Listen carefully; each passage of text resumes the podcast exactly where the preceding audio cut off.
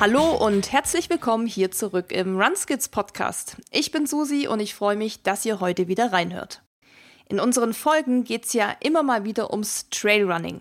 Entweder berichten wir da von unseren Wettkämpfen oder es gibt den einen oder anderen Trainings- und Equipment-Tipp. Was sich aber viele von euch noch gewünscht haben, ist eine Folge übers Traillaufen nur für Flachländer. Ja, also für Leute, die nicht in den Bergen wohnen und nur sehr schwer Höhenmeter trainieren können.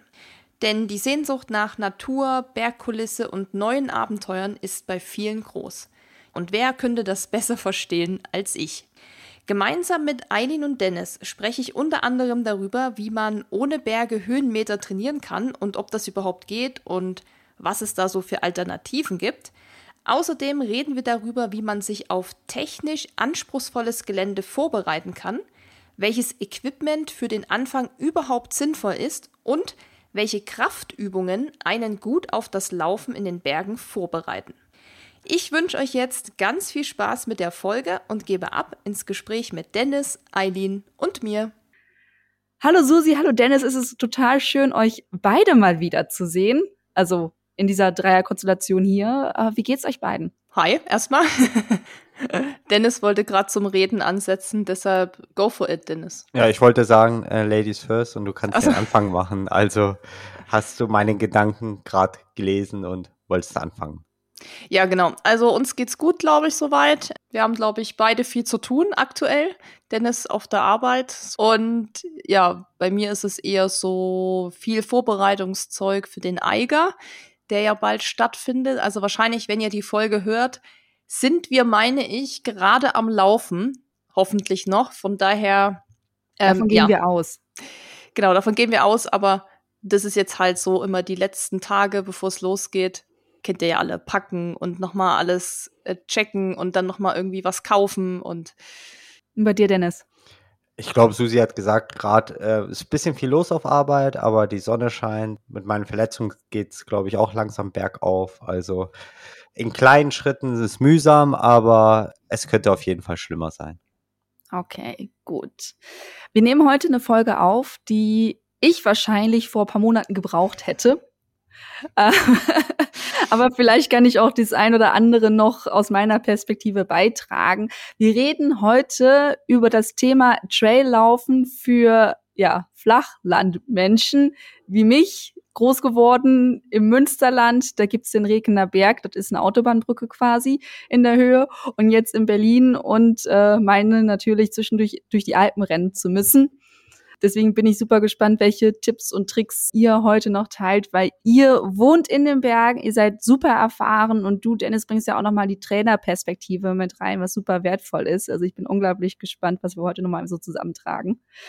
Deswegen, ich würde einfach mal starten. Definiert doch gerne mal in euren Worten, was ist Trailrunning? Noch eine Sache dazu. Du hast vergessen, wir haben auch eine, wir haben einen Background, einen Flachland-Background. Also wir kamen ja nicht ursprünglich aus den Bergen, also glaube ich, können wir etwas zu diesem Thema auch natürlich beisteuern. Sehr schön. Das wäre natürlich meine zweite Frage gewesen, wie eigentlich zu ihr zum Trailrunning gekommen. Weil ziehen wir das doch einfach vor. Wie seid ihr zum Trailrunning gekommen? In ganz kurz. Ähm, dann mache ich mal den Anfang. Ich glaube, nach Straßenlauf sucht man irgendwann mal was Neues, was anderes, eine neue Herausforderung. Und da liegt es auf der Hand, mal in die Berge zu gehen, denn was gibt's Schöneres, als in der Natur zu laufen und wenn man noch eine coole Kulisse dahinter hat, schöner geht's kaum. Susi. Ja, und ich glaube, der Umzug nach München war auch entscheidend dafür. Also wären wir wahrscheinlich irgendwo ans Meer gezogen, dann hätten wir vielleicht was anderes gemacht, dann würden wir jetzt Dünen segeln. Laufen. Wie bitte?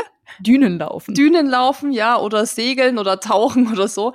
Aber ich glaube schon, dass halt die Nähe zu den Bergen aufgrund der Lage von München einfach natürlich da reingespielt hat, weil dann auch viele Menschen um einen herum, die man kennt, eben auch Trailrunning gemacht haben oder man geht dann wandern und dann kommt so Schritt für Schritt irgendwie der weitere Step quasi zum Laufen, wenn man dann einmal wandern gegangen ist und so. Und ich glaube, das, das spielt dann so alles mit rein. Also neue Herausforderungen, die Umgebung, die Natur, und vielleicht auch, weil es natürlich so ein bisschen Trend ist mittlerweile und auch damals, wo wir angefangen haben, da ging die Welle, glaube ich, so los. Das motiviert einen dann natürlich, sowas auch mal auszuprobieren. Mhm. Sehr schön. Jetzt würde ich gerne aus Mhm. euren Mündern erfahren, wie ihr Trailrunning definiert. Ja, Trailrunning ist einfach für mich Laufen auf unbefestigten Straßen, also nicht auf Asphalt, nicht auf Beton, sondern quer durch die Wiesen. Es muss nicht immer hochalpin sein. Natürlich gehört das dazu, in den Bergen zu laufen, Höhenmeter zu sa sammeln, aber es reicht auch, es, für mich ist auch Traillaufen, wenn wir was Welliges laufen, durch Forstwege, über Wurzel, über Steine, das ist auch Trailrunning und das Alpine ist dann noch eine spezielle Form. Susi, wie siehst du das? Ja, also ich kann mich da eigentlich direkt anschließen an Dennis äh, Definition. Ich sehe es genauso. Mittlerweile würde ich für mich noch festhalten, dass für mich die Höhenmeter schon irgendwo dazugehören und ich glaube auch, dass das immer mit einhergeht. Also klar, es muss nicht immer alpin sein und vor allem auch nicht hochalpin und auch nicht immer technisch, aber selbst wenn man, ich sag mal in Anführungszeichen, nur in seinem Wald läuft, der da irgendwie am Stadtrand ist, dann merkt man schon oft, dass es eben da wellig dahergeht und das sammelt man einfach zwangsläufig immer Höhenmeter. Deshalb ist es für mich mittlerweile wirklich so auch Laufen auf unbefestigten Wegen mit Höhenmetern. Das kann eben von weniger bis sehr viel sein, von Mittelgebirgstrails bis wirklich alpine Trails ist da für mich alles dabei, würde ich das sagen. Cool, sehr schön. So, und ihr habt es ja gerade schon angesprochen, es ist sehr trendig und irgendwann sucht man eine neue Herausforderung und ne, Sehnsuchtsort, Berge etc. etc. Also es gibt ganz viele Leute, die nicht in den Bergen wohnen, wie ich, und total Bock haben, auf die Berge, in den Trails zu laufen, Berg hoch, Berg runter, über Wurzeln zu springen etc. So, jetzt haben wir aber das Problem, nehmen wir doch einfach mal wirklich jetzt hier einfach meine Realität. Es ist Berlin, wir haben hier überall Asphalt, die höchsten Berge sind, wenn wir Glück haben, schafft man 60 Höhenmeter hoch und auch wieder runter. Also es gibt ganz, ganz viele ja, Hindernisse oder andere Gegebenheiten, als man die dann hat, wenn man dann zum Beispiel zu einem Wettkampf läuft. Die Höhenluft fehlt auch, man hat auch diese langen Downhills nicht. Es ist relativ schwierig. Deswegen, ähm, wir haben verschiedene Themenblöcke, die wir jetzt abarbeiten können. Wir haben einmal Trails und die Wegbeschaffenheit, wir haben die Berge und die Höhenmeter und natürlich immer den Block Sonstiges. Wir starten mit Trails. Da ist natürlich die erste Frage so, wie kann man am besten das Laufen auf diesen unbefestigten Wegen trainieren, wenn man einfach alles zugepflastert ist hier? Erstmal, ähm, alle die große Grundlage oder die Basic ist es wie auch im Straßenlauf eine gute Grundlage zu haben. Also ich glaube, Ausdauer ist das A und O und auch im Trailrunning. Also das kann man auch ganz gut auf der Straße üben.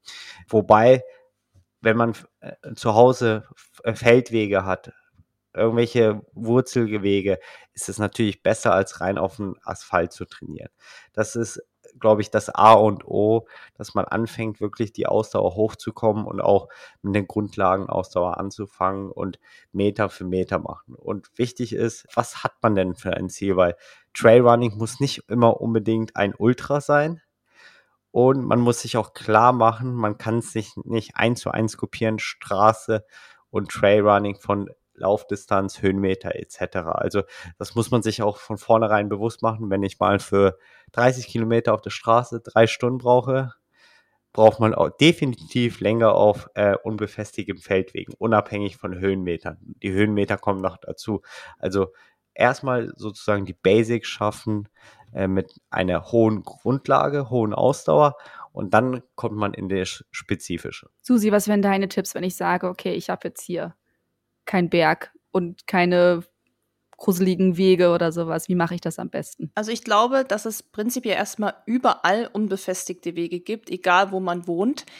Ja, oft hat man vielleicht noch das Hindernis, irgendwie von sich zu Hause aus erstmal wegzukommen und erstmal über Asphalt vielleicht laufen zu müssen. Aber ich bin schon der Meinung, dass sich überall was finden lässt. Und wenn es wie von Dennis die angesprochenen Wiesen sind, die man irgendwo hat, um erstmal überhaupt weg vom Asphalt zu gehen. Also wenn man da wirklich auch mal sich so Google Maps seine Karten und seine Umgebung anguckt, ich glaube schon, dass man da viel findet. Und es gibt jetzt mittlerweile ja auch viele Leute, die Trailrunning machen, die zum Beispiel auch eben in Berlin wohnen. Da gibt es, glaube ich, auch viele Gruppen oder vielleicht auch auf Facebook oder bei Autoactive oder bei Komoot, diesen ganzen Apps, wo man eben mal schauen kann, was gibt es da schon so für Wege.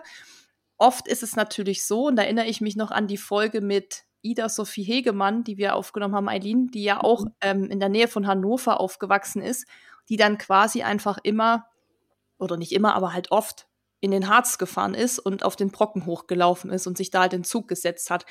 Das ist natürlich ein bisschen aufwendiger, aber gerade so fürs Wochenende, für freie Tage oder für Urlaub, glaube ich, kann man das schon mal mit einplanen. Ich meine, wenn das eben mein großes Ziel ist, einen gewissen Lauf zu machen, einen Traillauf in den Alpen zum Beispiel oder auch im Mittelgebirge, dann würde ich das schon mal, ich sag mal in Anführungszeichen, in Kauf nehmen, dahin zu fahren, weil es macht ja auch wirklich Spaß, weil letztendlich man kann ja schon, und da werden wir, glaube ich, jetzt in der Folge auch ja viel drüber sprechen, vieles ausgleichen vielleicht oder vieles simulieren können oder so. Aber natürlich dann am Ende wirklich mal auf so einem Boden zu laufen, wie es dann eben auch in einem Race zum Beispiel ist, das muss man dann eben auch einfach mal gemacht haben. Also ich glaube, dass es für das Erlebnis dann bei dem Ultra, oder nicht nur bei dem Ultra, bei dem, bei dem Trail-Event zum Beispiel, schon von Vorteil sein kann, wenn man da einfach oft genug das gemacht hat. Aber um erstmal anzufangen, muss man nirgendwo hinreisen, sondern kann in seiner Umgebung mit Sicherheit was finden. Ich glaube, dass das eben auch ja den Horizont, den Laufhorizont noch mal ein bisschen erweitert, wenn man sich einfach mal mit anderen Strecken beschäftigen muss dann und nicht immer mit seiner Standard-Hausrunde. Und ich glaube, dass man sich dann auch da vielleicht kleinen Gruppen anschließen kann oder so. Also das wäre so mein Tipp, sich einfach wirklich viel mit der Umgebung beschäftigen und dann da einfach mal so in den heimischen Wald gehen. Und ich meine, Deutschland hat eben viele Wälder und hat auch viel Natur oder wie du schon gesagt hast, die Dünen. Ähm, das ist ja auch erstmal ein unbefestigter Weg und das ist super anspruchsvoll im Sand zu laufen. Also das würde ich noch empfehlen. Und neben der Kraftkomponente, wie Susi schon gesagt hat, in Sand zu laufen, der größte Unterschied zwischen Trails laufen und Asphalt laufen ist wirklich, dass man eine gewisse Grundstabilität in den Fußgelenken braucht. Also man braucht starke Fußgelenke, man braucht feste Fußgelenke.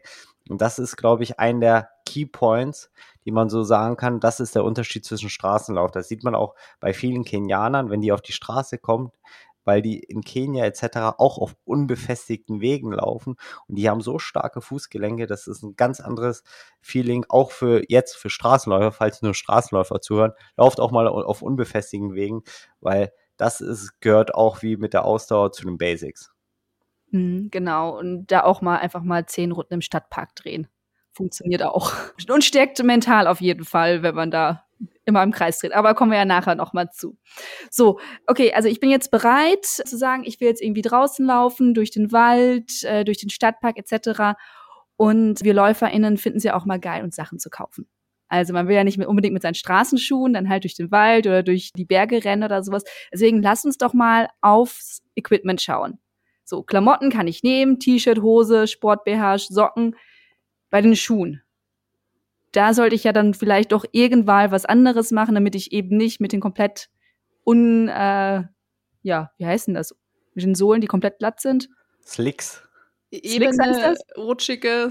Ja, ich würde Die keinen Grip beim haben, Reifen heißt das hinaus. genau, also Gripless Schuhe.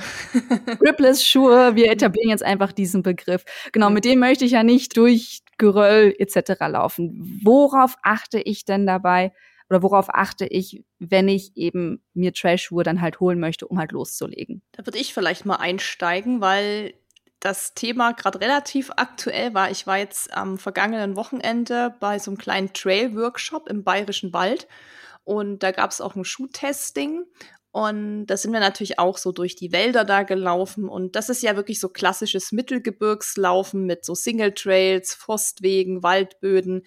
Also total schön da hat mich dann auch eine Teilnehmerin gefragt, so, ob sie den unbedingt kaufen muss, den Schuh. Weil wir natürlich da auch von relativ hochpreisigen Schuhen natürlich sprechen. Also gerade wenn es dann noch mit Carbon und sowas kommt und so Ultraschuhe, die dann auch wirklich lang halten müssen oder eine, also komfortabel sein müssen für eine lange Distanz, die kosten halt einfach echt viel Geld mittlerweile man schon so von 200, 250 Euro bei den neuesten Modellen. Ja, tatsächlich. Also klar, man kann immer äh, die Vorgängermodelle oder andere Farben sind oft auch günstiger. Also es ist tatsächlich so, dass oft auch das aktuellste Modell irgendwo dann noch günstiger zu erhaschen ist und dann auch vielleicht gleich mal 40 bis 100 Euro günstiger, weil es halt nur noch die eine Farbe gibt oder so oder eine gewisse Größe. Aber es ist ja trotzdem teuer. Und habe ich sie auch gefragt, wo sie wohnt. Sie meinte eben in Leipzig und sie muss eigentlich viel Asphalt laufen, bis sie dann da mal irgendwie eben auch auf so einem Forstweg ist. Also genau eigentlich unser Thema heute. Da habe ich ihr dann auch gesagt, du ganz ehrlich, ich würde erstmal, wenn du gute Schuhe schon hast, mit denen du zurechtkommst, und das hatte sie. Die hatten auch Profil, das waren jetzt eben keine ich sag mal, Track-and-Field-Schuhe oder der, der neueste Carbon-Large, sondern das war schon einer, der eben ausreichend Profil hat, um da in Leipzig, sag ich mal, auf unbefestigten Wegen zu laufen. Und da habe ich zu ihr auch gesagt, du, ich würde erst mal damit anfangen, wenn man jetzt mal sich so Events anguckt, wie zum Beispiel Rennsteiglauf. Es ist ja auch kein Traillauf offiziell, das ist ja ein Crosslauf, aber der geht natürlich auch nur über so Waldböden und, und so Forstwege. Also da gibt's auch keinen Asphalt. Und da laufen super viele mit Straßenschuhen, weil man da solche Trailschuhe eigentlich, finde ich, nicht braucht. Und ich glaube, da kann Dennis gleich auch noch viel mehr dazu sagen. Aber ich habe ihr dann eben einfach geraten, erstmal mit dem gescheiten Schuh, den sie ja schon hat, anzufangen. Und wenn sie jetzt merkt, das taugt ihr und sie will das dann ausweiten und will dann mal vielleicht doch eben auch in Harz fahren oder ins Erzgebirge, wo es dann nochmal Single Trails gibt, dann kann man sich immer noch einen Trailschuh kaufen. Aber wenn man jetzt mal wirklich ganz ehrlich ist, fang erstmal mit deinem Schuh an, wenn er ein bisschen Profil hat, wenn er dir auch einen gewissen Halt gibt. Aber wenn du da eben erstmal nur über eine Wiese rennst, da brauchst du jetzt nicht den krassesten Trailschuh. Aber wenn es dann wirklich, also wenn jetzt jemand sagt gleich von Anfang an, ich wohne hier in München oder wo auch immer und ich will direkt in die Alpen, dann würde ich sofort auch einen Trailschuh mir holen, weil hier das Gelände einfach ganz anders ist. Es ist viel steiler, es ist viel anspruchsvoller und da spielt natürlich der Schuh noch eine viel größere Rolle. Ich glaube, Eileen, das hast du wahrscheinlich auch gemerkt, als du hier warst. Du kannst da wahrscheinlich auch mal kurz was zu sagen, wie das dann im Vergleich zu Berliner Trails war. Ja, absolut. Also hier die Vorbereitung habe ich größtenteils mit etwas äh, Schuhen gemacht, die ein bisschen mehr Profil haben. Aber als es dann so richtig bei euch dann losging äh, mit Berge runter, war ich schon sehr froh, dass ich wirklich einen Schuh hatte, der sich so ein bisschen in den Boden reingefressen hat und hat mir schon mehr Stabilität gegeben.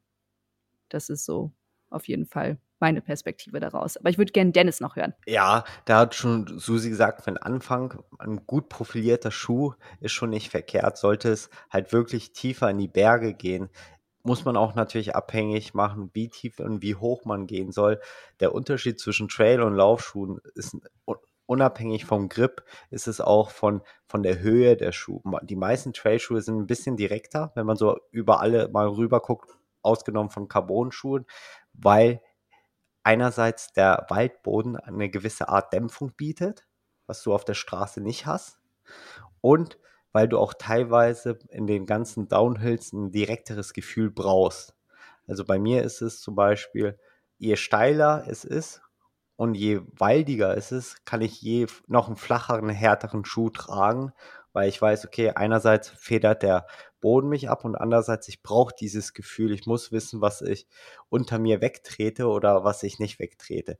Also das ist, glaube ich, eine, auch eine eigene Religion für sich. Es gibt nicht nur Straßenschuhe und Trailschuhe, sondern es gibt auch im Trailbereich so wie im Straßenbereich genau für jedes Gelände den richtigen Schuh sozusagen. Und auch wenn man anfängt mit, sage ich mal, halb profilierten Schuhe, ist immer darauf achten, das kann man ganz einfach, ob es äh, wie das Wetter ist. Es regnet, wenn es regnet, dann lieber sagen, okay, ich brauche doch ein bisschen mehr Profil, als wenn es irgendwie komplett trocken ist.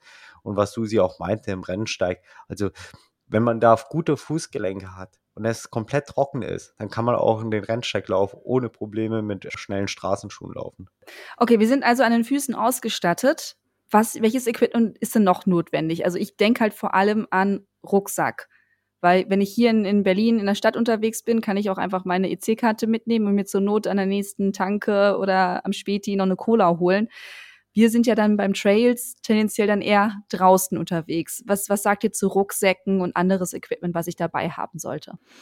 Ja, absolut bin ich dafür. Also es gibt ja auch mittlerweile diese Gürtel, die man ranmachen kann, diese breiteren Belts nennt sich das, glaube ich. Also ich komme mit denen zum Beispiel gar nicht klar, aber es kennen viele, die die auch haben. Also da kann man zumindest schon mal ein bisschen Verpflegung reinstecken, Handy, Schlüssel, da hat man schon mal ja auch mehr dabei. Lohnt sich auch übrigens für, wenn man nur Asphalt läuft, da kann man die auch gut nehmen. Aber sonst, sage ich mal, eine, eine kleine Trinkweste, Mittlerweile sind das ja eher Westen als Rucksäcke die würde ich auf jeden Fall nehmen. Und da gibt's ja wirklich ganz kleine Modelle, die eng anliegend sind, die auch mittlerweile eben für Frauen erhältlich sind, dass die dann eben auf den weiblichen Körper zugeschnitten sind. Die haben dann auch verschiedene Taschen.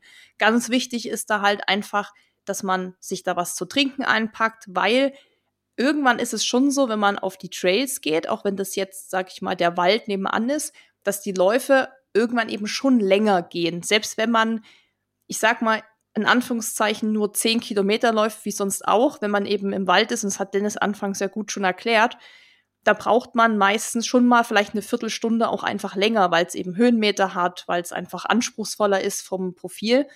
Und das heißt, dann ist man tendenziell einfach länger unterwegs bei Trails. Und wenn man jetzt sowieso noch irgendwo hinfährt, wie in den Harz zum Beispiel, und dann da auf den Brocken hochläuft, dann ist man eh relativ lang unterwegs. Dann kann das auch mal ein Tagesausflug sein. Da würde ich auf jeden Fall immer zu trinken einpacken. Ich habe auch immer einen Notfallriegel dabei oder ein Gel oder irgendwas. Da gibt's eben auch diese Westen ja schon in kleinen Packvolumen. Also ich sag mal so sechs Liter ist, glaube ich, so, oder vier, fünf, keine Ahnung, ist so das kleinste. Das reicht vier, dann auch. Ich, ja. Vier, genau. Da kann man sich auch noch zur Not eine Windjacke hinten reinmachen, ein kleines Erste-Hilfe-Set, wo halt eine Decke und ein Pflaster drin ist zum Beispiel. Und wenn man dann natürlich alpiner wird und höher geht, dann wird natürlich das Thema Equipment und Rucksack auch noch wichtiger. Da sollte man sich dann noch mehr damit beschäftigen. Aber es geht ja heute darum, wie man anfängt. Und da würde ich sagen, eine sehr gute Trinkweste ist eine super Investition. Ich glaube, das reicht dann auch für den Anfang. Ein paar gute Schuhe, eine Trailweste und dann kann man auch erstmal losziehen. Gehe ich voll mit und wie Susi schon angesprochen hat, äh, wichtigstes Equipment, klingt doof, ist aber die Rettungsdecke, also diese Gold-Silber-Folie. Mhm. Weil wenn wir Trails laufen, auch wenn wir sagen nur 15 Kilometer, wir sind meistens ja außerhalb und wie ich anfangs gesagt habe, durch das Laufen auf Forstwegen, Waldwegen ist die Verletzungsgefahr natürlich höher, dass man umknickt etc. Und wenn irgendein Wetterumschwung kommt, Wettereinbruch oder es einfach kalt ist und man warten muss auf Hilfe, weil man nicht weiterkommt, so eine Rettungsdecke, die weiß nicht, zwei Euro kostet, die super gefaltet ist, Gold wert, im wahrsten Sinne des Wortes. Gold und Silber wert. Genau, weil die hilft schon äh, oder überbrückt auf jeden Fall die Zeit und man verliert nicht die Wärme, weil man darf ja nicht vergessen, man trainiert ja, man ist ja nicht spazieren etc., man ist unter Belastung und der Körper kühlt schnell aus, wenn man noch geschwitzt hat, wenn es noch windig ist und man dann nicht mehr weiterlaufen kann, ist es nichts Cooles als zu frieren. Also, also das ist auf jeden Fall neben sage ich mal, ein Riegel etc. auch super wichtig. Was sagt ihr zu Stöcken? Brauche ich die für den Anfang direkt? Was ist eure Meinung? ich bin, ich sag, äh, nein, wenn, wenn du sie nicht im Wettkampf nicht brauchen musst, würde ich sie auch erstmal nicht holen, weil viele Läufer können einfach damit nicht umgehen. Also die tun sich mehr damit weh. Und anderen. Und anderen, als es wirklich zu Nutze äh, ist. Und deswegen soll man immer abwägen, okay, brauche ich Stöcke oder brauche ich nicht. Der größte Vorteil an Stöcken ist, wenn man in Uphill geht, dass sie wirklich Kraft sparen teilweise. Das ist äh, vor allem wichtig auf längeren Distanzen. Da kann Susi ein Lied singen äh, mit einem Eiger Ultra etc., weil dann muss man sich nicht komplett auf die Oberschenkel verlassen. Und die ganz Guten, die können damit auch noch mit einem Stockeinsatz im Downhill arbeiten. Aber das sind wirklich die wenigsten. Also ich glaube, gefühlt, die meisten nutzen es wirklich für einen Uphill, um sich wirklich an den Stecken hoch zu hieven. Und wenn man sagt, okay, für den Anfang mache ich irgendwie nur einen 10, 50 Kilometer Trail, ist es aus meiner Sicht nicht gerade notwendig. Da kann man das Geld erstmal woanders investieren, wenn man es nur einmal hat. Ja, sehe ich genauso. Und man sollte sich vielleicht damit erstmal beschäftigen, dann, wenn man so ein Event hat, wie viele Höhenmeter da auf einen zukommen und dann eben je nachdem schauen, ob das eben notwendig ist. Aber wenn es jetzt so für den Anfang erstmal darum geht, loszulaufen und so das Trail-Game reinzuschnuppern, würde ich erstmal keine kaufen, sondern wirklich erstmal renn mal los, guck mal, ob dir das überhaupt taugt, weil auch bei Stöcken, da reden wir eben auch von 140 bis 200 Euro Ausgaben und wie Dennis das schon erwähnt hat, wenn man dann damit eigentlich wenig umgehen kann oder die nicht richtig einsetzt, das muss man eben auch ein bisschen trainieren. Also so wie alles. Das ist halt auch viel beim Trailrunning ist einfach sehr, sehr viel Technik irgendwann. Da zählt natürlich Stockeinsatz super mit rein und ähm, ich könnte zum Beispiel auch niemandem wirklich erklären, wie das so richtig funktioniert, weil ich es wahrscheinlich auch falsch mache, weil ich die auch viel zu wenig nutze und ich würde erstmal sagen, wenn ihr zu Hause erstmal überhaupt gucken wollt, ob das für euch taugt, würde ich es erstmal hinten anstellen und ich finde es immer gut, bei allen Sachen, die man macht, erstmal anzufangen mit den Basics. Und wenn man eben merkt, dass mir das total viel Spaß macht, dann kann man sich peu à peu die Sachen dazu kaufen. Dann kann man sich auch mal was vielleicht erstmal ausleihen. Also ich habe meine ersten Stöcke damals auch von jemand ausgeliehen und erstmal geguckt, ob das überhaupt funktioniert, ob ich damit klarkomme. Und als ich gemerkt habe, dass das gar nicht so dumm ist, habe ich mir dann halt welche gekauft. Und dann habe ich mir jetzt mal wieder ganz neue gekauft, die dann noch leichter sind. Also da würde ich aber erstmal sagen, es ist jetzt kein Muss, meiner Meinung nach auch. Also gehe ich mit Dennis auch. Okay, also Stöcke sind optional, aber wir sind angezogen, wir haben gute Schuhe an, entweder mit Profil oder Trailrunning-Schuhe, wir sind ausgestattet, wir haben irgendwas zu trinken dabei, ein Erste-Hilfe-Set bitte und auch ein aufgeladenes Handy, um möglicherweise Hilfe rufen zu können. Das ist manchmal sehr banal, so ein Tipp, aber bitte ladet eure Handys vorher auf. Ich hatte das bei meiner Radtour, da stand ich dann nachher außerhalb von Berlin und hatte nichts mehr und wusste nicht, wie ich nach Hause komme. Aber ich bin nach Hause gekommen, sonst wäre ich nicht hier. So, okay, also wir sind ausgestattet. Wir wollen jetzt doch irgendwie sind im Urlaub, wir wollen alpines Gelände, oder nee, wir sind noch zu Hause, haben vor, alpines Gelände zu laufen. Wie bereite ich mich denn jetzt hier vor? Also wie, wie überlege ich denn jetzt? Was, was mache ich? Wo laufe ich lang? Ich laufe jetzt irgendwo durch den Wald, aber es bereitet mich ja nicht auf die Berge vor. Und ich weiß, wovon ich spreche. Wald in Berlin bereitet einen nicht auf die Berge vor. Äh, ja, du sprichst zwei Punkte an. Lass mal erstmal den äh, Urlaub und dann haben wir auch einen guten Übergang vom Equipment, weil ein, eine wichtige Sache vom Equipment haben wir natürlich äh, nicht vergessen, aber sagen wir, sind wir drüber gegangen, weil wir davon ausgehen, okay, wir laufen erstmal zu Hause. Aber wenn man wirklich im Urlaub ist und man Bock auf Trails mhm. hat, ist es wichtig, eine Uhr zu haben oder wenigstens wie du sagst, ein aufgeladenes Handy, zumindest, wo, die, wo man eine Strecke draufladen kann. Also es gibt ja genug Outdoor Active, Komoot, die dir schon Vorschläge machen für Trailläufe. Man verliert doch ganz schön die Orientierung im Wald, wenn man nur vor lauter Weg nur noch Bäume sieht, als irgendwelche Schilder. Und das ist auch schon wichtig, dass man sagt, okay, ich meine Uhr kann so weit, das können glaube ich schon die meisten Uhren können GPS, äh, GPX-Daten speichern und eine Karte wiedergeben oder wenigstens mit Richtungsfallen. Das ist auf jeden Fall Gold wert. Guter Punkt, tatsächlich. Ja, und ansonsten, wenn man jetzt mal anfangen will, die Frage zieht wahrscheinlich auch hauptsächlich darauf ab, wie man Berge trainieren kann, beziehungsweise Höhenmeter. Das ist ja das Thema und ich hatte das auch in dem Umfragesticker gesehen, dass das die meistgestellte Frage war, wie man sich eben dann darauf vorbereiten kann, gerade wie zum Beispiel in Berlin oder so. Da kann ich auch nur wieder den Tipp geben, auf jeden Fall sich Hügel oder Erhebungen oder auch nennen wir sie kleine Berge zu suchen. Und es gibt in jedem Flachland gibt es Erhebungen. Und ich habe auch das selber ja erlebt mit meiner Challenge letztes Jahr, wo ich 650 Höhenmeter jeden Tag machen wollte. Als wir an der polnischen Ostsee waren, hatte ich ja dann das Glück, ein Laufband zu haben. Aber ich habe dann da mal so rumgeschaut und selbst bei diesen Dünen gab es eben kleine Anstiege. Das ist natürlich wirklich sehr mühselig, weil da reden wir von wirklich ganz kleinen Anstiegen. Aber selbst da sind die zumindest vorhanden. Und ich glaube, dass wenn man dann sich dort halt auskennt und da wohnt, kennt man wahrscheinlich dann auch bessere Anstiege als die, die wir dann vor unserem Hotel gesehen haben. Aber es gab sie tatsächlich schon. Da würde ich auch sagen, gucken, wo gibt's erstmal Erhebungen, das erstmal auschecken. Manchmal gibt's tatsächlich mehr, als man denkt. Also ich erinnere mich da noch an München, was ja auch bekanntlicherweise flach ist als wir da in Neubiberg gewohnt haben, haben wir auf der alten, an der Nähe von der alten Landebahn gewohnt, die bekanntlicherweise auch sehr flach ist. Da gab es aber so einen aufgeschütteten Hügel und hm. der war relativ steil. Und da habe ich zum Beispiel immer meine Bergsprints gemacht, weil das einfach von der Länge perfekt war, von der Steilheit perfekt. Und ich konnte da mich hin, also konnte mich einlaufen bis dahin und konnte das dann da machen. Das heißt, auch da findet man das. Man findet Autobahnbrücken, das höre ich immer ganz oft, dass das die Leute machen, kleine Erhebungen, Hügel. Also das wäre mein erster Tipp, da auch wieder schauen. Erstmal so, ich sag mal, Lage checken. Was gibt meine Umgebung her? Man muss sich immer hinterfragen, finde ich, immer aus Perspektive, äh, Trainerperspektive, was will man damit erreichen? Susi hat vollkommen recht, es gibt überall Berge. Da hat Susi auch eine meiner Lieblingstrainingseinheiten, die ich als Trainer aufschreibe, gegeben, Hill Raps.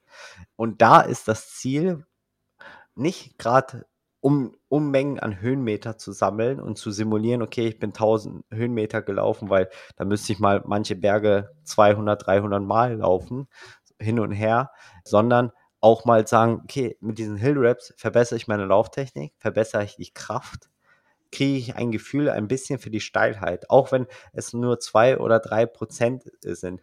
Diese Kraftkomponente ist halt super wichtig. Also das ist auch eine Sache, die auch zum Straßenlauf noch entscheidender ist. Ich sage nicht, dass sie beim Straßenlauf nicht entscheidend ist, aber die Kraftkomponente, sich hochzudrücken, ist halt ungemein wichtig was ich noch als einen kleinen Tipp sagen kann, was aus eigener Erfahrung und aus Erfahrung aller Flachländer, wenn ihr das erste Mal in den Bergen seid, geht auch erstmal einfach nur wandern, um ein Gefühl zu kriegen, wie viel Höhenmeter wirklich es sind.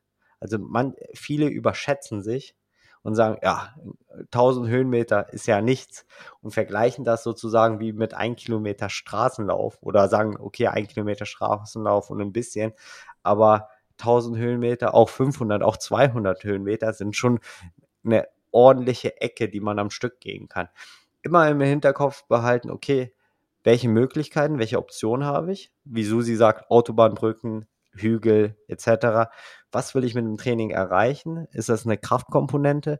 Aber man kann es auch natürlich anders sehen. Okay, was unterscheidet sich noch bei den Straßen- und Tra Traillaufen?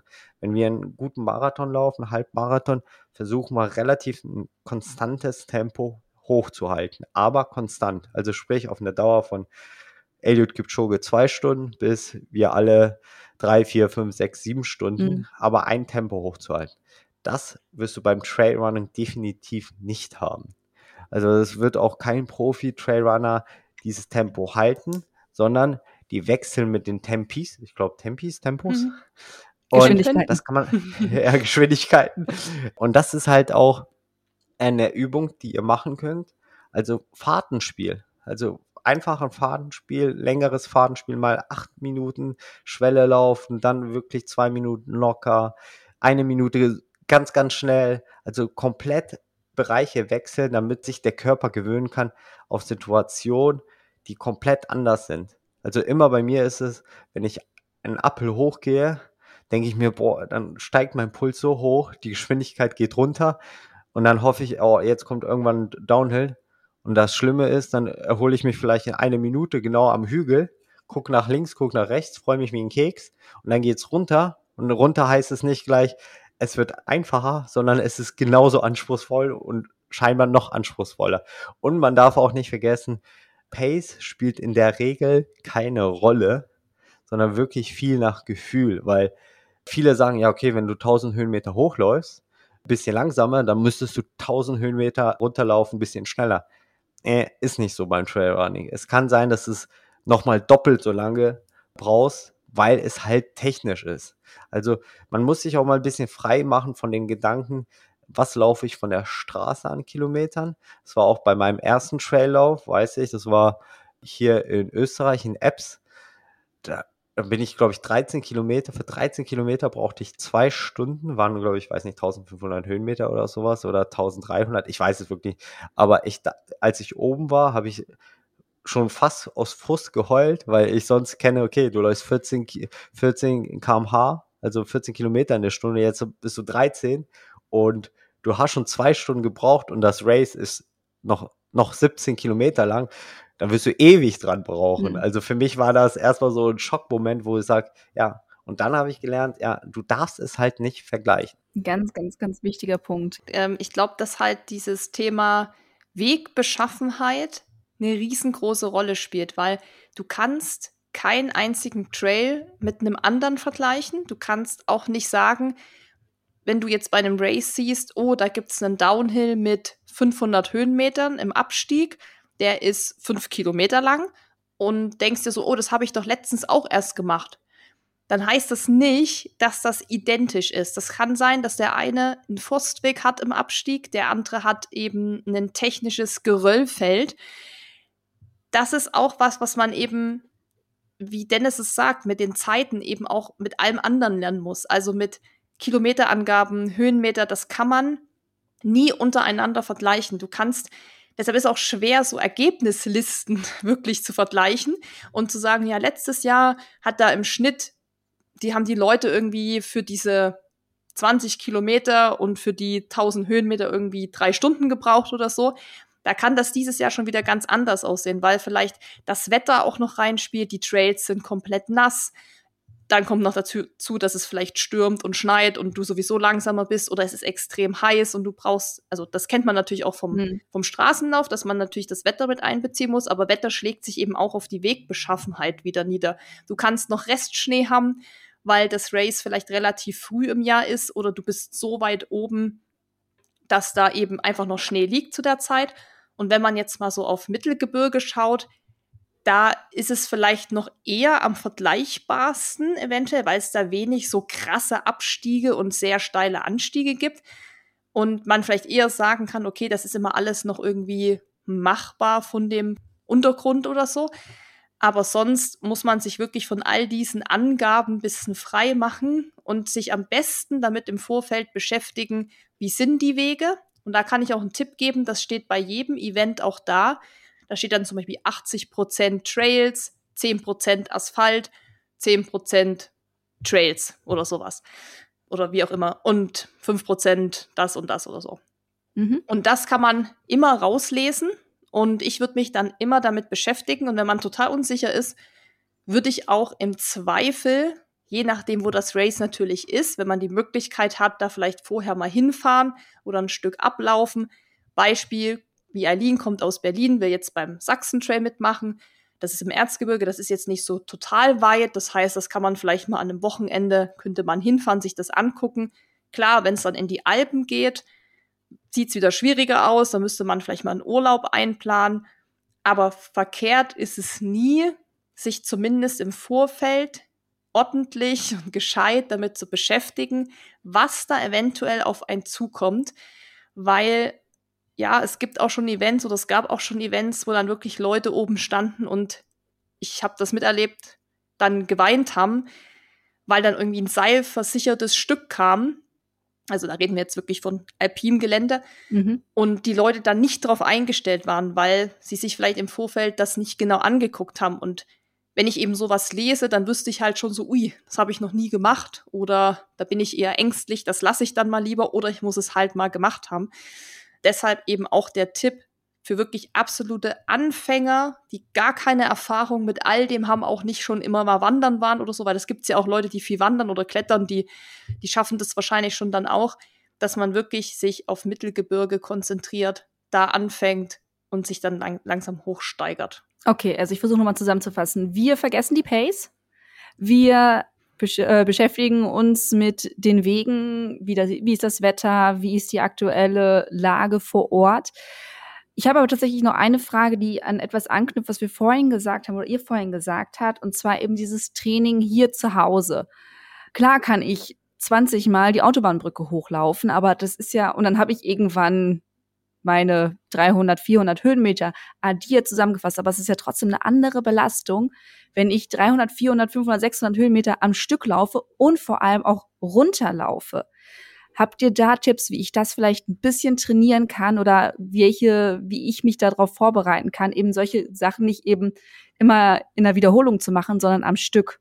Ähm, ja, es gibt zwei Möglichkeiten, wenn du wirklich keine Option hast, sag ich mal, 300, 400 Meter am Stück zu äh, laufen zu Hause.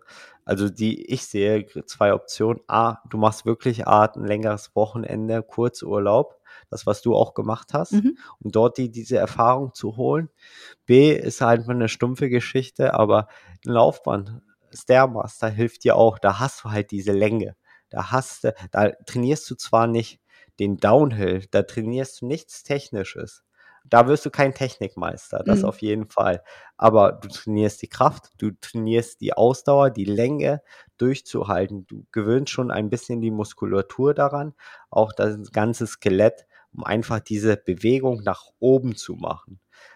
Auch, man darf auch nicht unterschätzen, man, wenn man auch läuft und sagt, okay, meine meine Wege sind immer so kurz, ich brauche keinen Rucksack, ich habe nur einen Gürtel, aber im Wettkampf laufe ich vielleicht zehn Kilometer ein bisschen weiter und da ist ein Rucksack nötig.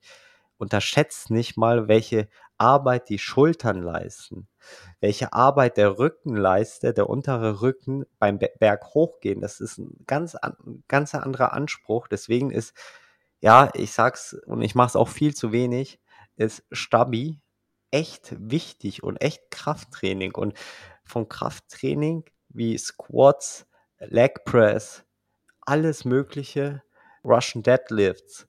Das hilft euch. Das hilft den Rücken zu stärken. Das hilft die Beinmuskulatur zu stärken. Also das ist auf jeden Fall, wenn ihr euch mal die Profi-Triathleten anguckt, das sind, meistens sind das richtige Maschinen, durchtrainierte, durchdefinierte Körper. Klar gibt es immer die Ausnahmen, die total leicht sind, die hochfliegen, aber in den meisten Fällen sind schon die Körper durchtrainiert. Okay. Und bei Downhills zum Beispiel, das kann man genau wie im Uphill das auch bei Hügeln halt trainieren. Mhm. Also da kann man ja auch, klar, immer wieder hoch, runter, hoch, runter, hoch, runter.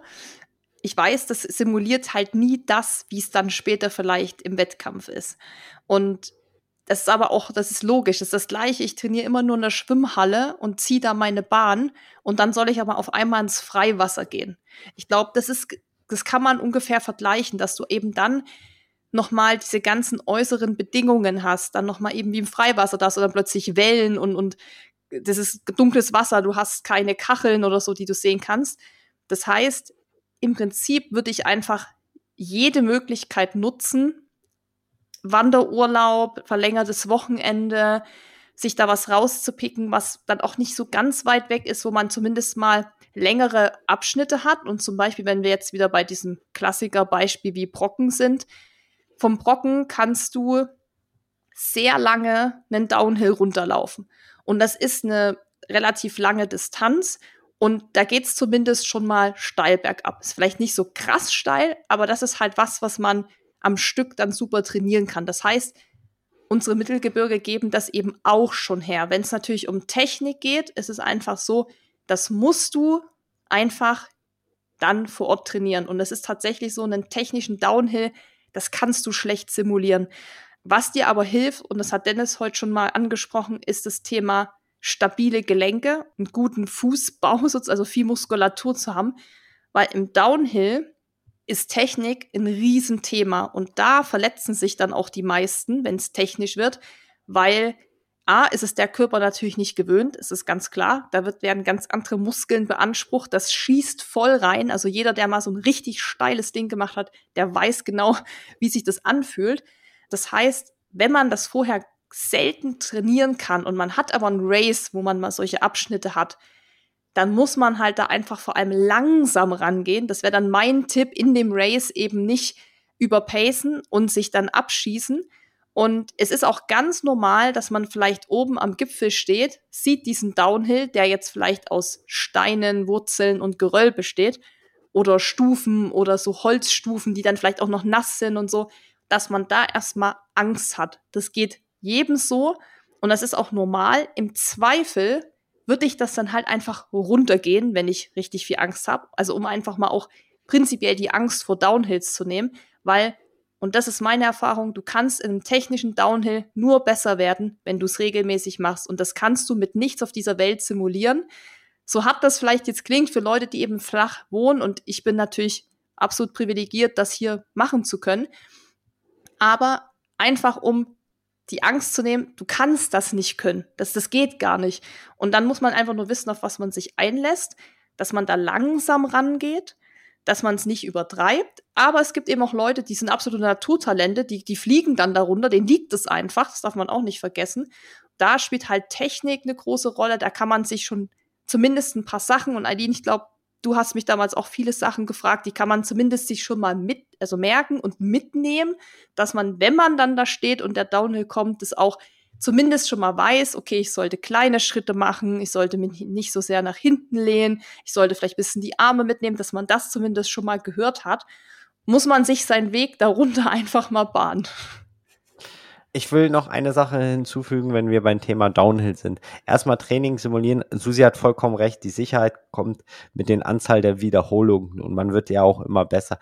Was man natürlich machen kann, wenn man es nicht äh, Möglichkeit hat und man hat nur so, sage ich mal, seinen Hausberg. Man versucht ihn dann immer einen Tick schneller zu laufen, weil eine höhere Geschwindigkeit birgt auch andere Formen von einem Downhill, was auch bisschen risikoreicher ist. Aber grundsätzlich zum Downhill was auch schon Susi angesprochen hat, du kannst die stärksten Gelenke haben. Du kannst der fitteste Mensch sein. Du kannst die kräftigsten Muskeln haben.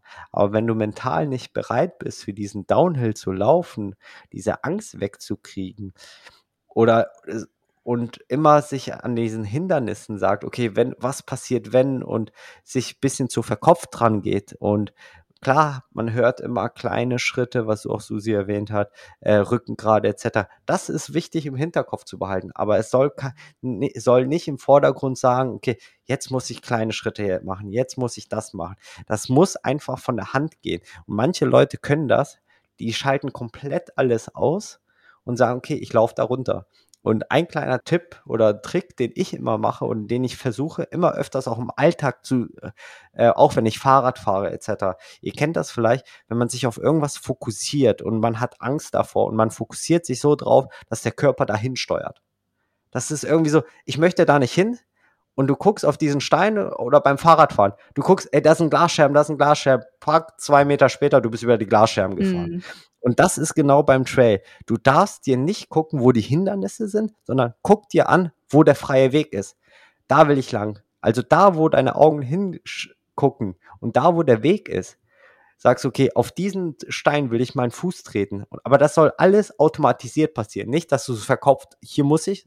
Nur, ich will damit sagen, guck nicht, oh, da ist ein großer Stein, den muss ich vermeiden, sondern hey, da ist der richtige Stein, den will ich treffen. Also immer den we richtigen Weg im Auge haben und die Hindernisse auszublenden. Und das kann man ganz gut auch wirklich im Alltag üben. Das mache ich, wie gesagt, beim Fahrradfahren.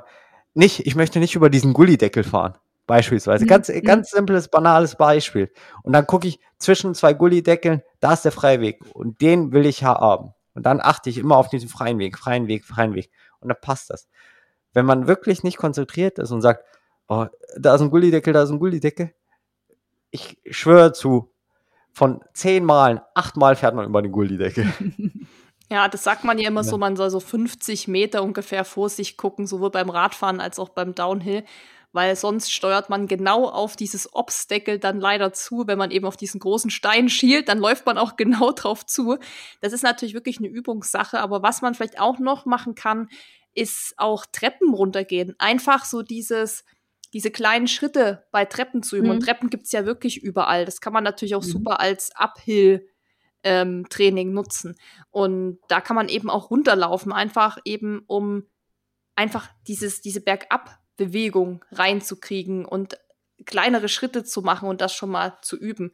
Und ich glaube, da kann man schon viel, was im Rahmen des Möglichen ist, erstmal umsetzen und dann eben einfach nicht von sich selber erwarten, dass man jetzt da der Downhill King wird oder der Uphill King. Es gibt eben solche Talente tatsächlich, die da dann kommen und das ganz gut auch machen. Aber das ist auch einfach ein Tipp, der jetzt wenig mit trainingstechnischen Sachen zu tun hat, aber einfach Ansprüche runterschrauben, einen Trailrun hinzugehen, dieses Event oder was, wo man sich angemeldet hat, mit Spaß ranzugehen, Pace zu vergessen, alles vergessen, was man im Straßenlauf so kennt und einfach auf sein Körpergefühl hören. Und da kann ich vielleicht noch ein was einschieben, weil ich diese Frage oft gestellt bekomme, auch jetzt im Hinblick auf Eiger. Immer die Frage, ja, wie viel gehst du und wie viel rennst du? Und alleine schon die Fragestellung zeigt natürlich, dass das von jemandem kommt, der sich einfach natürlich nicht auskennt, was auch überhaupt nicht schlimm ist, weil woher soll man das auch wissen, wenn man es nicht macht? Aber es gibt da keine Regel, es gibt kein geschriebenes Gesetz, was du gehen und laufen sollst. Und nur weil zehn Dudes vor dir den Downhill runterbrettern, heißt das nicht, dass du das machen musst. Wenn du gehst, es gehen bestimmt auch noch 20 andere hinter dir genau den Weg runter. Und das muss man sich erstmal sagen, dass beim Trailrunning gibt es keine Gesetze, sondern das Gesetz oder das machst du, wie du dich fühlst, das, was du kannst. Und das nimmt einen vielleicht auch schon mal den Druck, dass man eben auch nicht bergauf rennen muss. Also da gab es ja auch, ich weiß nicht, ob du die Fragen gleich noch stellst, aber da gab es ja viele Fragen zum Thema Uphill. Nee, ich würde ganz gerne das Thema, weil wir jetzt ganz ja. über den Downhill sprechen, ja. einmal kurz das Thema Downhill erst abschließen. Okay. Weil ähm, ihr mir noch tolle Tipps gegeben habt, die würde ich jetzt einfach mal schnell aufzählen, die ihr vielleicht total nicht mehr präsent im Kopf habt, zum Beispiel äh, die Schuhe enger schnüren. Also, ne, wenn man halt hochgelaufen ist, sind die Schuhe noch ein bisschen lockerer, oben noch mal schön festschnüren, damit die wirklich gut am Fuß sitzen. Das fand ich total gut. Das habe ich auch sogar im Wettkampf noch gemacht, auch wenn sonst nichts mehr gegen die Schuhe enger schnüren, habe ich noch geschafft.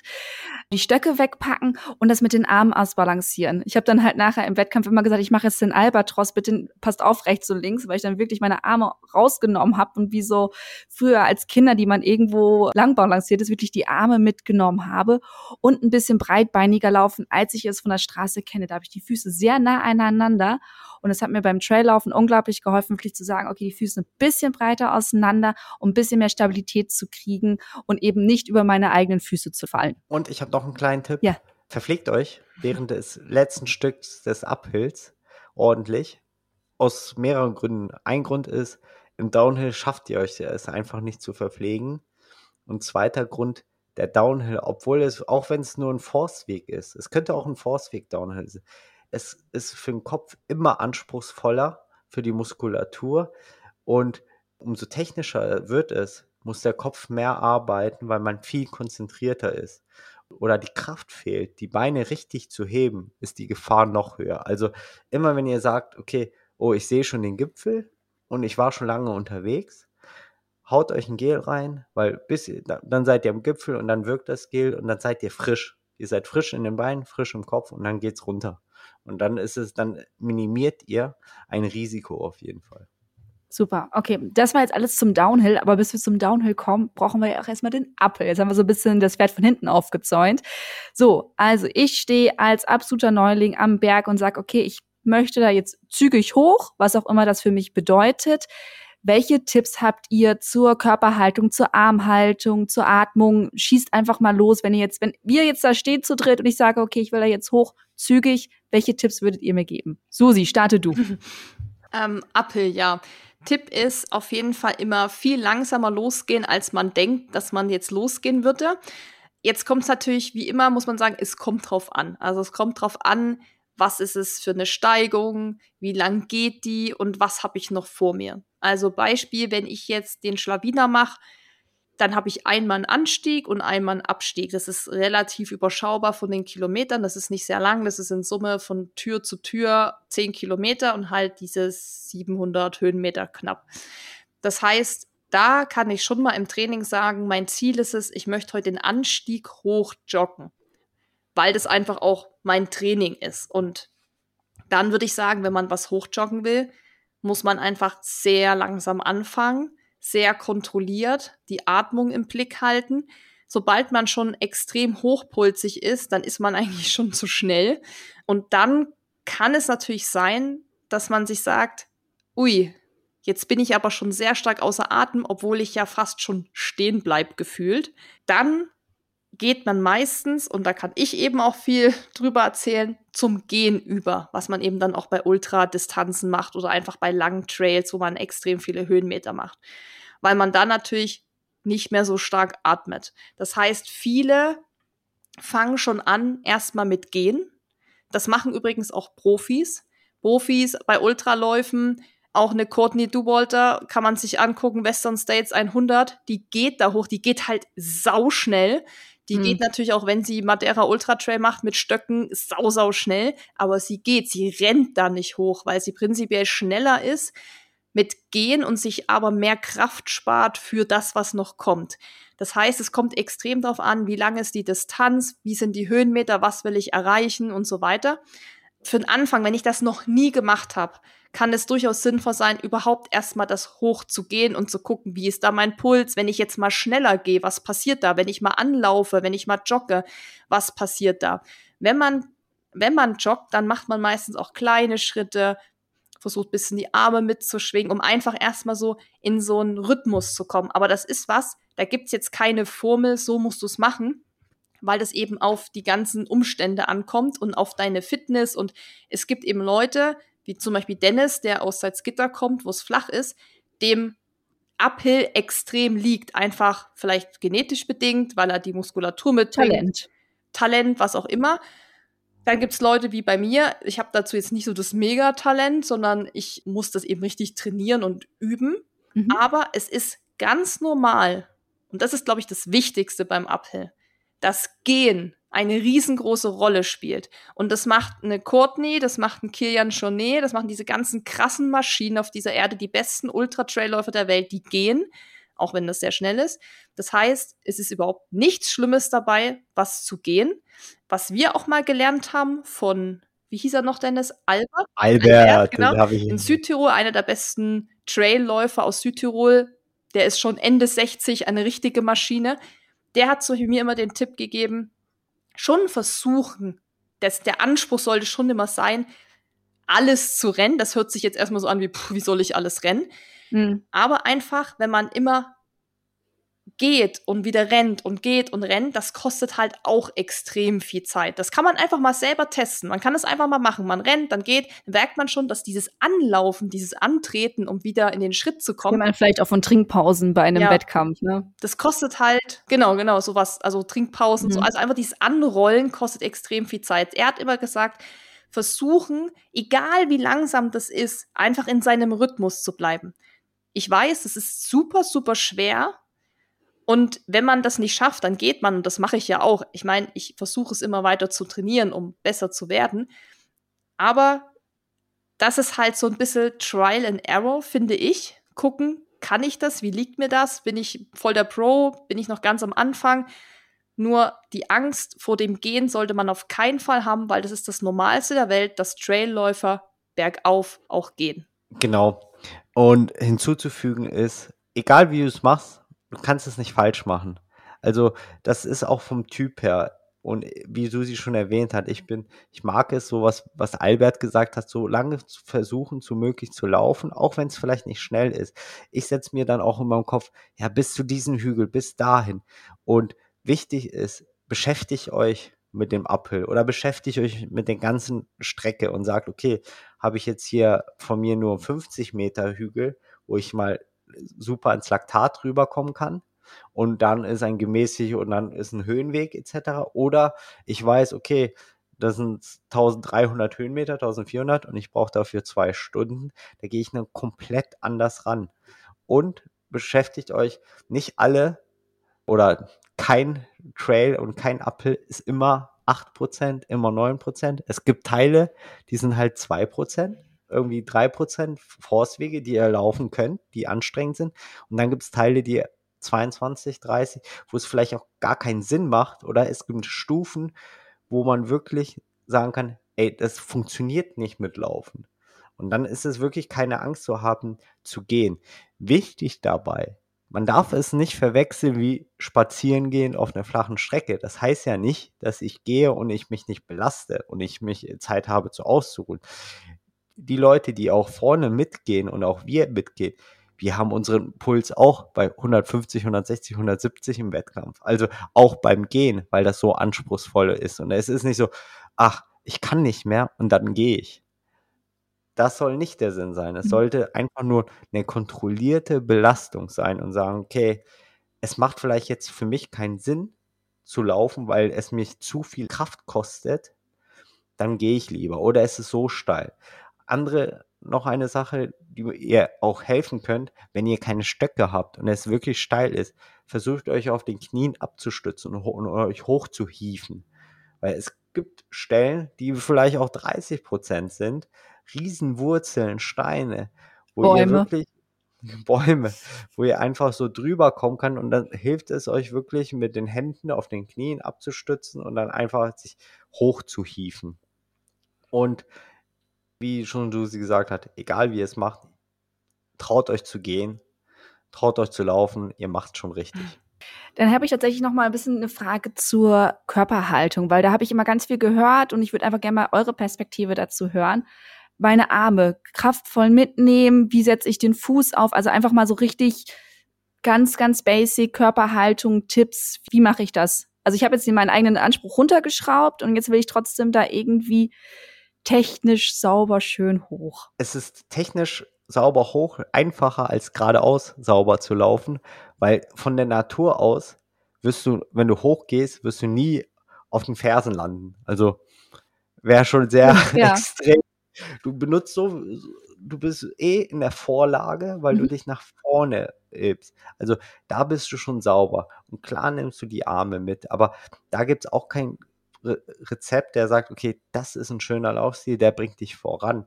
Es ist so wie beim geradeauslaufen. Es gibt halt viele Laufstile. Manche sehen besser aus, manche nicht. Aber die können genauso effektiv sein. Das Gute ist wirklich beim Uphill. Ich glaube, es ist nichts einfacheres, als dort eine saubere Technik zu haben. Wenn Ach, man die Kraft hat. Weil, wenn man die Kraft hat, ist gezwungen im Vorfuß. Das ist ähnlich wie beim Bahnlaufen. Wenn man auf die Bahn geht und versucht schnell zu laufen, ist man auch gezwungen, Vorfuß zu laufen. Und wenn man Vorfuß läuft und wirklich in einer gewissen Vorlage bekommt, dann ist man automatisch schon von der Körperhaltung schon sehr stabiler und schöner zu, anzusehen, auf jeden Fall zum Laufen. Zum Vorfuß muss ich reinkrätschen, weil ich bin ja Vorfußläufer extrem und ich würde trotzdem den Tipp geben, gerade wenn man das nicht so oft macht, dass man versucht, mit dem Mittelfuß aufzukommen. Klar, wie Dennis sagt, mit Ferse ist es eher, also kann ich mir jetzt auch nicht vorstellen, dass das jemand macht. Fuß so reinhacken, ne? Genau. Aber schon eher mit Mittelfuß, weil, und das ist ja logisch, wenn ich die ganze Zeit mit dem Vorfuß auftrete und ich habe sehr, sehr lange Anstiege und vielleicht sehr viele Höhenmeter, das geht natürlich in die Wade. Also entweder bin mhm. ich natürlich, was das angeht, extrem trainiert und ich muss auch sagen, wenn ich so Videos von mir sehe vom Eiger Ultra Trail letztes Jahr, als ich bei Kilometer 100 noch mit Vorfuß da hoch bin, da habe ich mir auch so gedacht, ui, krass, äh, dass meine Waden das natürlich so mitgemacht haben. Aber da kann man, glaube ich, schon drauf achten, dass man nicht zu stark das beansprucht. Wenn das natürlich jetzt kleinere Anstiege sind und nicht so viele Höhenmeter hat, ist das gar kein Problem. Aber sonst würde ich schon gucken, mit dem Mittelfuß aufzukommen. Und das gilt auch für den Downhill. Da bin ich ja auch ein Vorfußläufer und da hat mir auch der Albert damals den Tipp gegeben, gesagt, ja, um einen besseren Halt zu haben, wäre es schon besser, wenn ich natürlich eher mit der Fußfläche oder mit mehr Fußfläche aufkomme, als mhm. nur mit meinen Zehenspitzen, ist ja ganz logisch. Und das ist auch was, was ich zum Beispiel einfach üben muss, weil es mir extrem schwer fällt, weil ich halt, auch wenn ich barfuß durch die Wohnung gehe, mit meinem Vorfuß auftrete. Und mein Fuß, also das ist einfach so in mir drin und das muss man einfach mhm. üben. Aber sonst äh, schließe ich mich da Dennis Tipps an. Und das mit der Armhaltung, da gibt's auch verschiedene Theorien, also Albert hat damals zu uns auch gesagt, die Arme mitschwingen, wenn man rennt, um einfach so diese, diese Dynamik, diesen Schwung mitzunehmen. Dann gibt's aber auch viele, die sagen, nee, das kostet zu viel Kraft, gerade wenn das dann halt so technisch wird. Dann ist es besser, man schwingt nicht zu sehr mit. Also ich muss sagen, wenn ich mal berghoch jogge, da schwinge ich ein bisschen die Arme mit automatisch halt, aber ich achte jetzt nicht extrem drauf, weil okay. mir das für mich gefühlt jetzt nicht so den mega Vorteil bringt. Aber das ist wie mit Stöcke. Du kannst ja auch mit Stöcken einen Berg hochlaufen. Das muss man mhm. natürlich checken.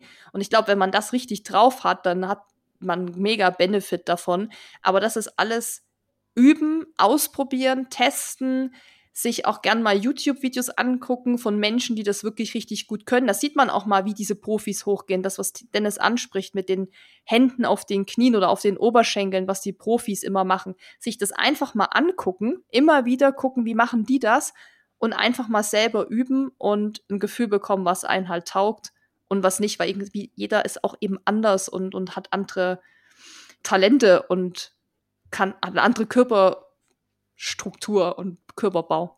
Okay, dann würde ich hiermit den Packen Uphill abschließen, außer ihr habt noch einen finalen Tipp.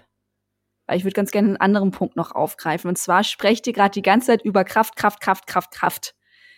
Was, was mache ich denn am besten, um wirklich die Kraft für Uphill und Downhill in meinen Körper reinzukriegen? Was sind so, so Übungen, wo ich sagen kann, okay, die kann ich heute Abend noch machen, um mich auf meinen nächsten Urlaub in den Alpen oder wo auch immer vorzubereiten. Pumpen, Digga, pumpen.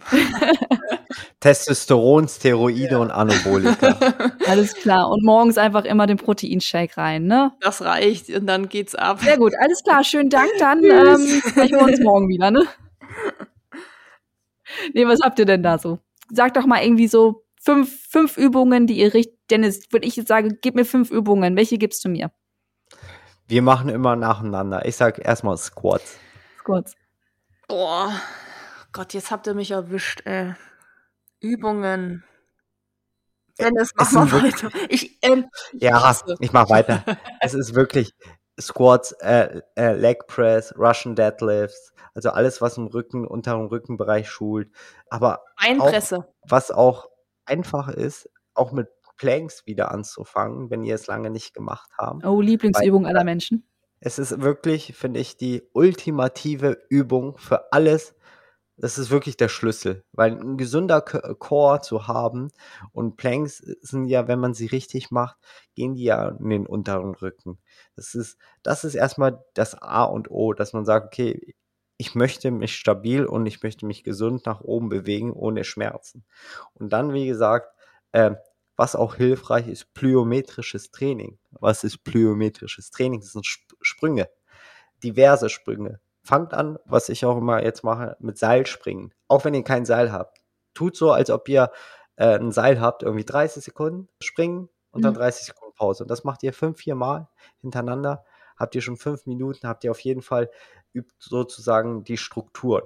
Dann Einbahnsprünge. Sprünge auf eine Box, Sprünge von der Box runter mit einem Doppelsprung, Froschsprünge, also ganz viele Sprünge.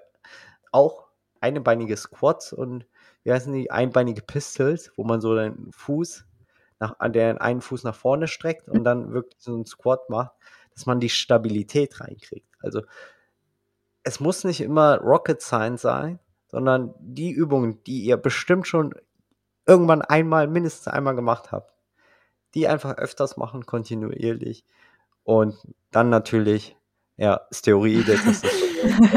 Aber man muss schon auch dazu sagen, dass natürlich ähm, Stabi ist schön und gut, aber ich glaube, das haben wir jetzt auch in vielen Podcast-Folgen davor schon gehört, auch wo es um das Thema Ausdauerleistung zum Beispiel ging oder Verletzungsprophylaxe, dass Training an Geräten noch mal viel effektiver ist als nur reines Eigenkörpergewichtstraining. Das ist einfach, das ist einfach ein Fakt. Also wirklich das Thema Beinpresse, das ist zum Beispiel mein Lieblingsgerät im Fitnessstudio.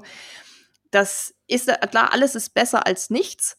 Logisch, wenn man auch nicht die Möglichkeit hat und wenn man sagt, ich mache das nur just for fun, mir geht's einfach nur darum, halbwegs gesund zu sein, halbwegs stabilen mhm. Chor zu haben, dann natürlich. Aber, und das machen auch eben die Profis, die gehen eben tatsächlich an an Geräte einfach und machen mit, mit Gewichten, mit Handeln, mit Langhandel, machen die Squats. Das ist halt schon was, was man fast einfach, also da kommt man eigentlich nicht komplett drum rum. Also wenn man doch ein Gewicht irgendwie Sagt Susi mit etwas Schmerz im Gesicht. Ja. Ja. Weil Susi so oft ins Fitnessstudio Ja, ich habe ja deswegen. Leute, ich sag's euch und das sage ich jetzt hier nochmal. Während ich gerade durch den Eiger renne, nicht durch den Eiger, sondern um den Eiger renne und das Ganze massiv, nach dem Eiger kommt die Zehnerkarte fürs Fitnessstudio, ja? Da aber, habt ihr meine, aber, aber, da habt auf Lockys Leben. Ich werde mir die Zehnerkarte und ich werde wieder an die Geräte gehen, weil ich glaube. Aber du musst sie auch nutzen, ne? Also nur kaufen zählt hier nicht. Ey, aber, aber, ihr, was denkt aber, ihr ich, aber Susi, du merkst schon den Fehler. Zehnerkarte ist begrenzt auf zehnmal. Naja, ja, das geht nur darum, dass ich erstmal das Fitnessstudio austesten will, ob das halt für mich taugt, weil ich will ja nicht gleich ein Abo abschließen und dann ist das voll das doofe Fitnessstudio. Aber es geht nur darum, dass ich das auch wieder wirklich angehen will, weil ich glaube, da kommt halt für uns alle, führt da kein Weg dran vorbei. Ich glaube, ich kann mir hier leider kein Fitnessstudio zu Hause aufbauen mit diesen ganzen Geräten.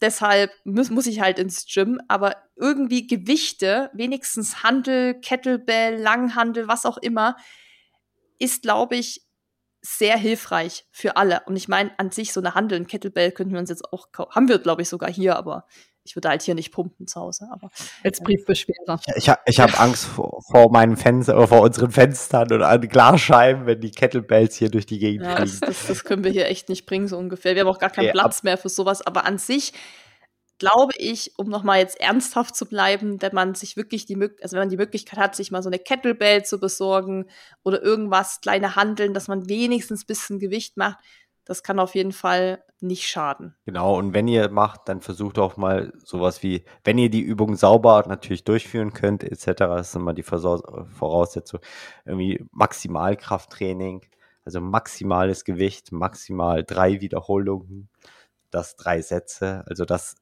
sagen aktuelle Studien, das ist am effektivsten, ist aber auch, glaube ich, das Anspruchsvolle, weil man die Übung sauber durchführen muss, weil umso mehr Gewicht, umso höhere Gewicht, äh, Verletzungsgefahr. Ja. Ganz einfach. Na, was man vielleicht noch zusätzlich zu Kraft- oder Stabi-Übungen machen kann, ist das Thema ja Koordination, was dich schon mal auf so technische Downhills vielleicht vorbereitet. Und das kann man tatsächlich wirklich zu Hause machen, beim Zähneputzen. Man kann sich zum Beispiel eine Black Roll nehmen.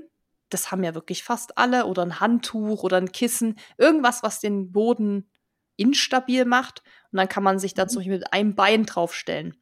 Und putzt sich halt mit einem Bein einfach mal die Zähne, dann wechselt man. Also da geht es einfach nur darum, um Koordination, um Balance zu üben, um einfach, ja, der, der Körper muss halt einfach stabil sein. Also das muss man sich immer vor Augen führen, wenn man in so einen Downhill reingeht, ist das A und O, eine stabile Mitte zu haben. Wenn man da eben schon so rumwackelt und das alles irgendwie nicht so, so fest ist, dann hat man hat's man natürlich schwieriger, irgendwie die Schritte zu setzen und sich abzufangen. Und das kann man wirklich machen. Das kann man auch wieder, ja, ganz einfach eben mit so einer Black Roll machen. Oder man kann dann auch, wenn man einbeinig steht, mal versuchen, so in die Knie zu gehen. Also da gibt es ja alle möglichen Sachen. Und ähm, das kann man eben, wie gesagt, das dauert dann mal drei Minuten, wenn man sich die Zähne putzt. Und da muss man keinen zusätzlichen Akt irgendwie dann machen oder so. So, dann noch meine fünf Cent zu diesem Thema. Auch Muskeln geschmeidig halten, dass sie nicht verhärten und dann nachher am Knie rumziehen und dass du dir einen Runners nie holst, ne? So, also da auch schön auf die Muskeln achten und auf die Gelenke etc. etc. Ja, da kann zum Beispiel Yoga auch nicht schaden. Ja. Also einfach sowieso immer das Gegenspiel, den Gegenpool zu Belastung zu setzen. Das ist ja auch beim Trailrunning, wenn man da vielleicht auch mal ein bisschen ambitionierter dann rangeht. Das ist halt schon auch eine Belastung für den Körper und dem dann, glaube ich, auch mal so den Gegenpool zu setzen mit so ein bisschen innere, inneren Frieden zu finden und ähm, ja, sich einfach mal durchzustretchen. Mhm. Das kann auch nicht Ganz schaden. Wichtig. Ganz wichtig, weil ihr sagtet ja gerade schon, das ist manchmal dann doch eine sehr, sehr krasse Belastung, das hoch und runter und auch eine andere oder vermehrte Belastung, als wenn ich jetzt gerade die Straße runterlaufe. Zum Abschluss eine Frage, die hatten wir zwar schon ein paar Mal, aber die passt natürlich jetzt perfekt in diese Folge eure Trails oder euer Trail-Wettkampf fürs erste Mal? Was würdet ihr empfehlen? Ich schieße einfach mal direkt los. Ich glaube prinzipiell, und das betone ich ja immer wieder, ist das Thema Mittelgebirge. Thüringer Wald, Harz, Erzgebirge. Was haben wir da noch so? Schwarzwald, Bayerischer Wald und so weiter und so fort. Die bieten alle Trails. Und wenn man jetzt einen Wettkampf machen will, würde ich sagen, wenn man komplett unerfahren ist, sich auch da erstmal zu orientieren. Beispiel ist eben Sachsen Trail, kann ich eben nur empfehlen, weil wir da schon jede, Dis also ich bin da schon jede Distanz gelaufen. Mhm. Da gibt es eben auch 10 Kilometer, da gibt es 20, da gibt es 30 und dann gibt es den Ultra. Aus Erfahrung kann ich sagen, dass zum Beispiel der Zehner ein super Einstiegstrail ist, weil der eben Single Trails hat, der hat Höhenmeter, der hat sogar relativ viele Höhenmeter im Vergleich zu dem Nee, der 20er, ne? Dennis, der hat relativ viel Höhenmeter im Vergleich zu den 30er. Der hat, glaube ich, 500 und der 30er hat irgendwie nur 900. Also mhm. ähm, der ist sogar fast noch vom Verhältnis gesehen ein bisschen, sag ich mal, anspruchsvoller. Das ist ein super Event auch, wo wirklich auch, sag ich mal, jung und alt, erfahren und unerfahren, Anfänger, Profi, so ungefähr alles zusammenkommt und da eben jeder auf seine Kosten kommt. Und da kann man, glaube ich, sehr gut erstmal gucken, wie das so ist. Und das ist auch machbar. Das ist auf jeden Fall machbar. Das ist vielleicht auch für viele schon mal eine Herausforderung. Und ich würde eben nicht empfehlen, erstmal sich jetzt hier für Pitts Alpine Glacier Trail anzumelden, weil das sind wirklich komplett andere Hausnummern und man will ja auch den Spaß behalten. und will nicht gleich enttäuscht sein. Und wenn man jetzt natürlich schon der mega Wander-Pro ist und vielleicht auch irgendwie Klettersteige macht und sagt, hey, nee, damit habe ich gar kein Thema, dann ja, dann ist sowas wie Zugspitz Ultra Trail eine super Anlaufstelle, hat eben auch von 13 Kilometer bis 111 alles. Es ist relativ untechnisch, es ist viel Forstweg, viel laufbar, es ist gut organisiert, das spielt ja auch oft eine Rolle, man muss sich nicht selber navigieren. Die Frage kommt echt oft, weil die Leute, glaube ich, abgeschreckt sind von meinen Gardasee und äh, Eiger Trails. Nein, diese Läufe sind alle organisiert. Es gibt regelmäßig Verpflegungsstellen. Es gibt Medical Crews. Es, also man ist da wirklich versorgt. Man braucht da gar keine Angst haben. Es wird einem wirklich gesagt, was man mitnehmen muss. Also das würde ich sagen, wenn man es bisschen alpiner will, Zugspitz Ultra Trail. Und wenn man sagt, ich will erstmal überhaupt gucken, Sachsen Trail oder ähnliche Events. Dennis, hast du noch was hinzuzufügen? Ja, ich würde es nur noch sogar einen Tick allgemeiner fassen. Also alles würde ich raten, alles, was sozusagen bis 1600 Höhenmeter Höhe geht, 1700, ist auf jeden Fall alles machbar. Danach ändert sich auf jeden Fall auch das Terrain und man sollte darauf schon ein bisschen vorbereitet sein. Und wichtig ist, fangt nicht gleich mit einem Ultra an. Und wirklich, es ist eine 30 Kilometer dann macht ruhig nur einen 20 Kilometer Lauf. Oder wenn ihr ein Marathon seid, ihr seid gut auf Marathon unterwegs, fangt mit einem 30 Kilometer an. Also um die 10 Kilometer weniger. Dafür habt ihr, werdet ihr bestimmt Höhenmeter bekommen. Und dann habt ihr ungefähr, sagen wir mal, die gleiche Zeit von der Belastung, vielleicht ein Tick bisschen länger. Klar, weil man nicht immer die durchgehende Belastung hat.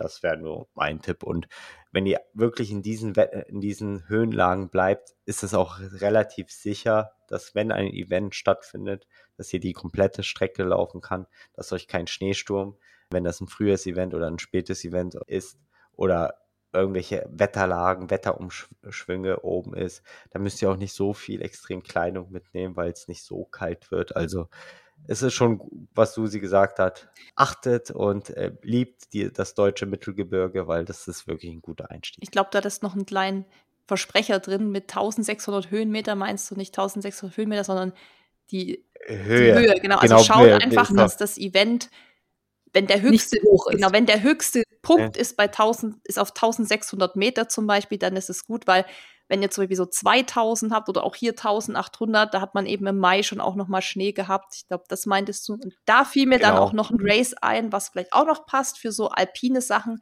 Für kurze Distanzen ist diese ganze Mountain Man-Reihe, die es mhm. in, die gibt's in Reit im Winkel, in Nesselwang, in boah, denn es keine Ahnung, es gibt fünf oder so, keine Ahnung, da gibt, kann man mit. Genau, die zwei hätte ich auch ausgewählt. Ja, genau, ich weiß, die anderen äh, fallen mir jetzt auch nicht ein, aber da kann man zum Beispiel auch mit Hund mitlaufen. Da gibt's eine Hundewertung. Richtig oh. cool, genau. Und da gibt's eben auch kurze Distanzen, so um die 20. Das kommt immer auf die Region an, was das dann ist. Gibt's mhm. dann auch wieder bis Ultra. Aber das ist auch eben ein total nettes Event, eher so familiär gehalten, total cool. Kann man auch machen. Fiel mir jetzt gerade noch ein. Okay. Susi, Dennis, Vielen Dank für eure ganzen Tipps und äh, natürlich auch Ideen für Wettkämpfe. Ich äh, google gleich mal und guck mal, was ich nächstes Jahr so mache. Das war's dann von mir. Ja, wir hoffen, dass wir einigen helfen konnten und dass einige Fragen beantwortet wurden. Denn ich weiß, da kamen sehr, sehr viele, auch noch sehr spezifische Fragen. Also wir können da gerne auch irgendwann mal einen Teil 2 vielleicht machen oder so. Aber ich glaube, dass das vielleicht erstmal für den Anfang ein guter Schritt ist, und wie gesagt, abschließend kann ich nur sagen, wenn ihr Bock habt, lauft einfach mal los. Nehmt es nicht zu ernst, was man da auch immer so auf Instagram sieht, was da alle machen. Findet euren eigenen Flow, genießt es, habt Spaß, tastet euch langsam ran. Und dann, glaube ich, wird das ähm, eine coole neue Erfahrung. Ich habe überlegt, irgendwas hinzuzufügen, aber ich glaube, ihr beide habt alles gesagt. Also äh, habt Spaß und genießt die Natur und der Ursprung des Laufens sozusagen. Yes, ab raus mit euch auf die Trails und genießt es und euch beiden habt erstmal einen schönen Abend. Das wünschen wir dann. dir auch. Ciao. Danke. Ciao, ciao. Wenn dir dieser Podcast gefallen hat, hinterlass uns eine Bewertung und abonniere diesen Kanal, damit du auch in Zukunft keine Folge mehr verpasst.